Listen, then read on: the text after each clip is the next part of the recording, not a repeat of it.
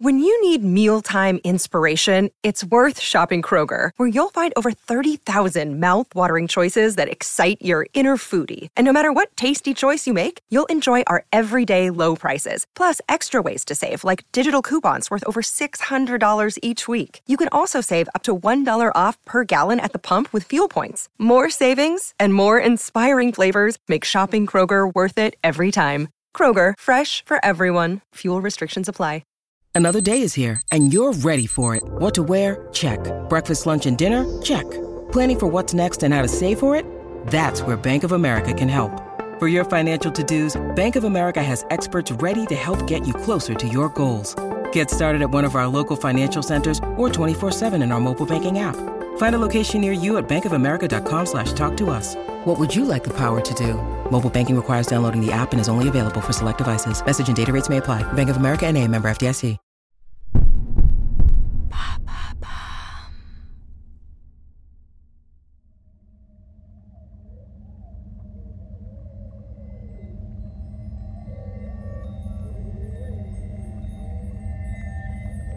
Le soleil décline sur l'île de Crète au large de la Grèce antique. Assis par terre, le dos contre un grand mur de pierre, Astérion profite des derniers instants de la journée. Un rayon de soleil caresse son mufle. Il aime cette sensation de chaleur. Sa main fait des va-et-vient dans la poussière, mais il sent à peine le tranchant des cailloux sur le sol. Le bout de ses doigts s'est durci avec le temps, et la corne a poussé dans les replis de sa paume. Dans quelques années, j'aurai des sabots. Le vent s'engouffre dans les galeries tout autour. Il résonne comme une flûte grave et irrégulière annonçant la tombée de la nuit. Plus que quelques minutes. Le festin va bientôt commencer. Astérion ouvre lentement ses petits yeux plissés. Les derniers rayons du soleil rasent les remparts et se répandent en un jeu d'ombres complexe et géométrique. C'est son moment préféré. Celui où le labyrinthe se révèle dans toute sa splendeur et sa terrible cruauté.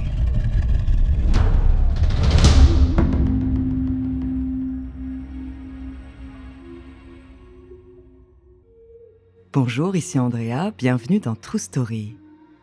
Dans cet épisode, je vais vous parler d'une créature légendaire et fascinante, mi-homme. Elle fait aussi partie des plus terrifiantes de la mythologie grecque. Car quiconque croisait son chemin dans le labyrinthe, y laissait immédiatement sa vie. Son nom, Astérion, plus connu sous le nom de Minotaure. Des circonstances horribles qui ont conduit à sa naissance, jusqu'à sa mort dans un duel épique, découvrez sa story.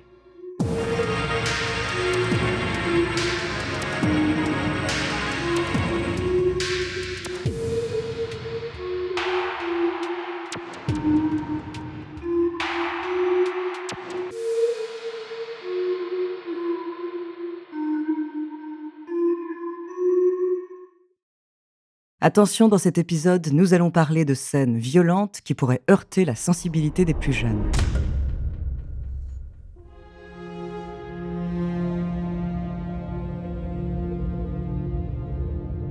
Les couloirs, identiques les uns aux autres, s'enchaînent, se croisent et se confondent. Les murs se mélangent et son regard se perd dans l'infinité des issues possibles. Il en a parcouru tous les méandres, tentant de mémoriser les impasses et les fausses pistes. Mais le nombre d'embranchements et de galeries tortueuses défie les limites de l'imagination. L'édifice est gigantesque. Et le plus grand des architectes Dédale l'a spécifiquement conçu pour qu'on ne puisse pas s'en échapper sans perdre la raison. Depuis longtemps maintenant, Astérion a accepté son sort. Il sait qu'il ne trouvera jamais la sortie. Mais après tant d'années d'errance, à subir la torture de cette prison à ciel ouvert et à songer à mettre fin à ses jours, son esprit s'est peu à peu laissé ronger par une autre possibilité. Aujourd'hui, alors que la nuit tombe sur la Grèce, Astérion n'est plus la proie du labyrinthe. Astérion est le prédateur. Il est le labyrinthe.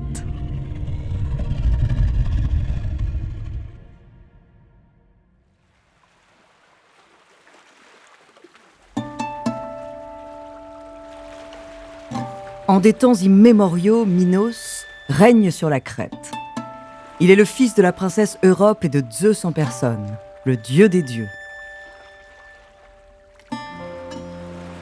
Cette île au large de la Grèce est située sur une route stratégique de la Méditerranée. Elle génère des profits importants grâce au commerce et les caisses du royaume sont toujours pleines. Bien que craint et respecté, Minos attise donc les convoitises et les complots pour prendre sa place sur le trône. Afin de s'assurer du soutien des dieux, il se rend un jour près du rivage et prie Poséidon, le dieu des mers et des océans, de lui faire signe. Mais ses appels restent sans réponse. Alors qu'il s'apprête à faire demi-tour, l'eau se met soudain à tourbillonner, le vent souffle et des vagues énormes déferlent sur le sable. Depuis la berge, Minos voit alors deux grandes cornes émerger des flots. C'est un taureau blanc qui sort magistralement de la mer. La bête est magnifique et son corps puissant contraste avec l'élégance de sa démarche. Minos en est maintenant certain, Poséidon est avec lui, il a entendu ses prières. Il remercie le dieu et lui promet de sacrifier l'animal en son honneur. Une fois rentré au palais avec le taureau, Minos l'observe plus attentivement. Sa musculature, la blancheur de son pelage, la force de son regard. Il n'en a jamais vu d'aussi beau. Il prend alors une décision qui aura de lourdes conséquences. Plutôt que de le sacrifier, il choisit de le garder pour le croiser au reste de son bétail. Son troupeau sera fortifié et donnera naissance à une nouvelle race de taureaux, plus forte encore que la précédente. À la place, il exécute un autre animal espérant que le dieu ne lui en tienne pas rigueur.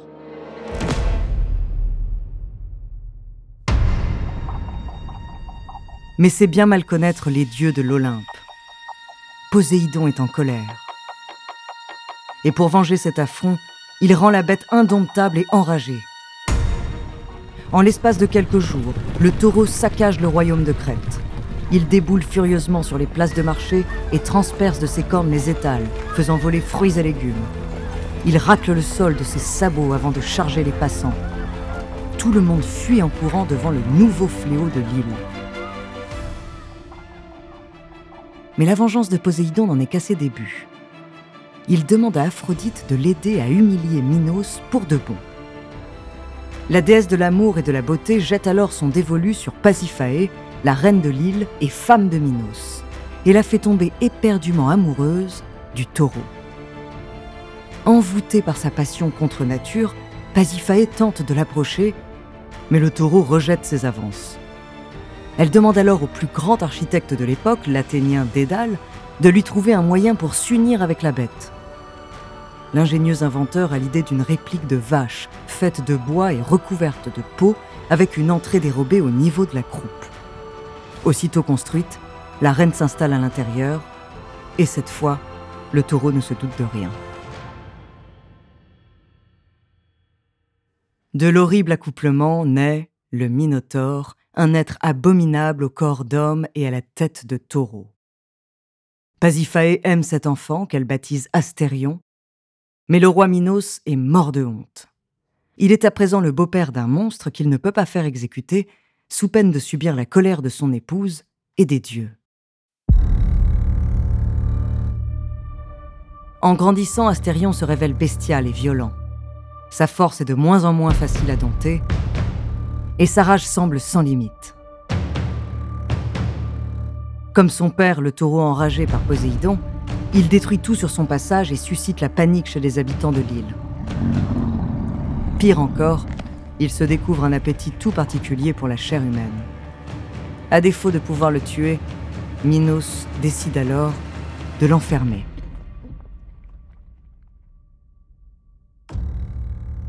À son tour, il demande l'aide de Dédale pour construire la prison du Minotaure. Et chaque année, pour le nourrir, sept jeunes garçons et sept jeunes filles sont choisis au hasard et lâchés au milieu du labyrinthe à la tombée de la nuit.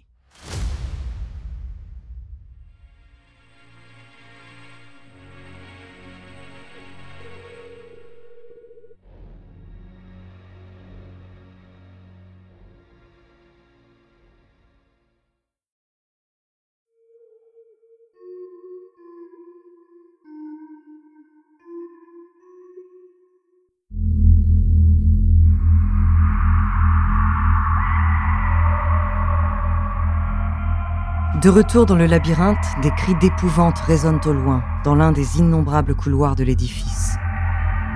Le rayon de soleil finit de s'éteindre sur le mufle d'Astérion. Il est temps maintenant. Il se redresse laborieusement. Ses os craquent sous le poids de sa carcasse énorme. Comme les piliers d'un pont, ses cuisses arc-boutées soutiennent son torse velu et musculeux. Astérion hume l'air alentour. Ses naseaux palpitent. Il sent l'odeur de la chair humaine qu'il n'a pas goûtée depuis maintenant un an. Et il a faim. Chacun de ses pas fait trembler le sol. Il avance lentement. Nul besoin de se presser, ses proies ne vont pas s'échapper. Car les impasses sont si nombreuses qu'il finira inéluctablement par les piéger tous, les uns après les autres. Son souffle brûlant s'accélère. Peut-être parmi les 14 jeunes gens de cette année, y aura-t-il quelqu'un capable de lui tenir tête quelques minutes? Cet espoir d'un combat à la hauteur de sa puissance le fait frémir d'excitation. Sans s'en rendre compte, il presse le pas. Et au détour d'un couloir, il croise la route d'un jeune homme, accroupi dans la poussière. L'horreur se lit dans son regard. Ses jambes tremblent et son petit corps chétif ne demande qu'à être dévoré. Quelle déception. Celui-là ne tiendra pas dix secondes. Le jeune homme se redresse et tente de s'enfuir, mais d'un geste rapide et brutal, Astérion lui attrape le visage. Sa main fait aisément le tour de son crâne. Il aperçoit les yeux du jeune homme baignés de larmes. Ses supplications sont étouffées par sa paume rugueuse. Il le soulève dans les airs aussi facilement qu'un bâton de bois mort et le porte jusqu'à son mufle. Tu n'es pas celui que j'attends. Et tandis que le jeune homme tente de pousser un dernier cri, il l'empale d'un coup sec sur l'une de ses cornes. Le corps de sa victime est pris d'un spasme nerveux avant de se figer, le sang frais ruisselle sur son pelage et jusque dans sa bouche. Le goût lui avait manqué. Il poursuit sa route. Après plusieurs heures de chasse à l'homme et de nombreuses victimes supplémentaires, le Minotaure arrive dans un petit couloir étroit. Son mufle est barbouillé de sang et ses cils collent à ses yeux. Mais il lui semble apercevoir au bout de la galerie la silhouette d'un homme.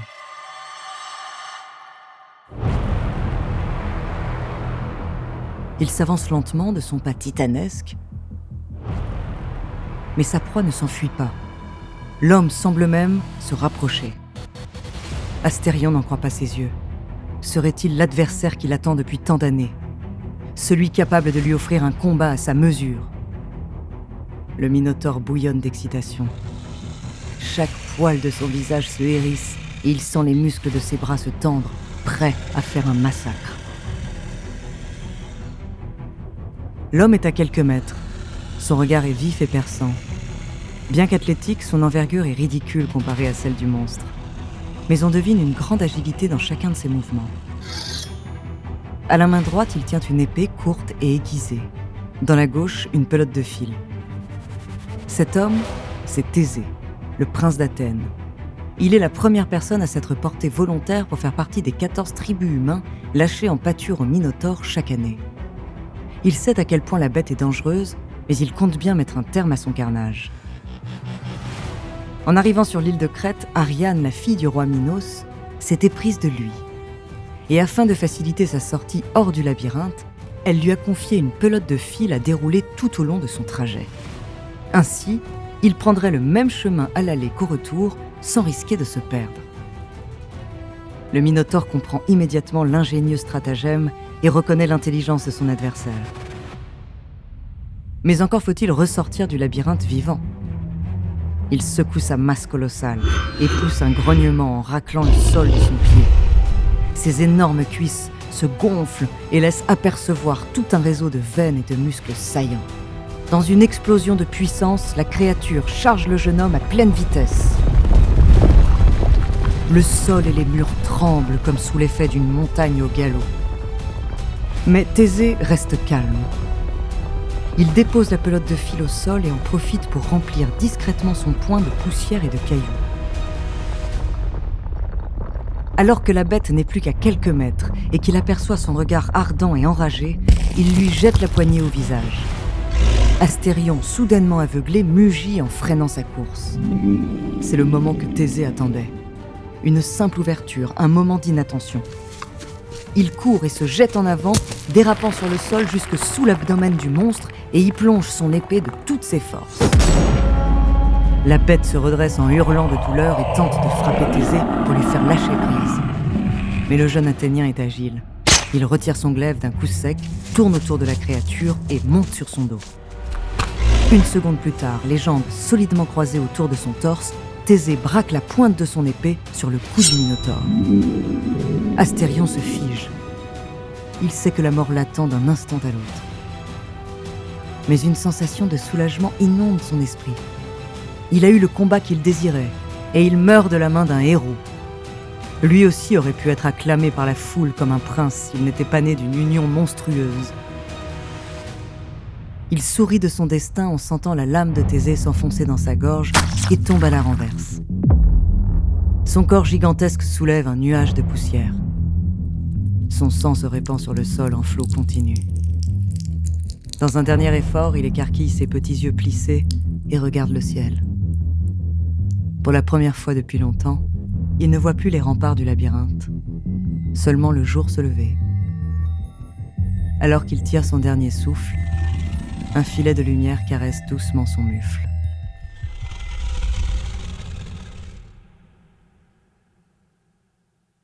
Le mythe grec du Minotaure est omniprésent dans la culture occidentale. Il fait aussi bien partie de notre inconscient collectif que des sources d'inspiration principales des auteurs et des artistes. Pour n'en citer qu'une, Suzanne Collins a librement réinterprété cette histoire dans sa célèbre trilogie de romans de science-fiction Hunger Games, où des jeunes filles et garçons sont désignés au hasard pour s'affronter et s'entretuer dans une arène labyrinthique.